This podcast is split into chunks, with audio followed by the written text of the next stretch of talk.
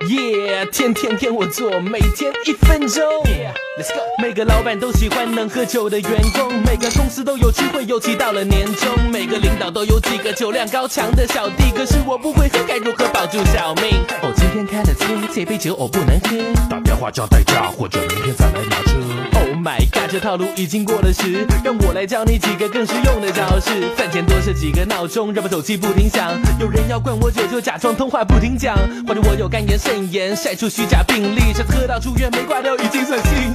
果这些都不奏效，那你就这么说：我不能喝，因为家里有个智障的表哥，他小的时候偷喝酒，结果酒精中了毒，把脑子烧了，到现在都不能下床走路。The point is，编个超级狠的故事，反正造成我心理阴影，一喝酒就尿裤子。总之，如果你不能喝，那平时也要低调，在公司做个隐形人，这样做没有陪酒的需要。有时难得上了酒桌，我第一句话都会说：服务员，来三碗米饭。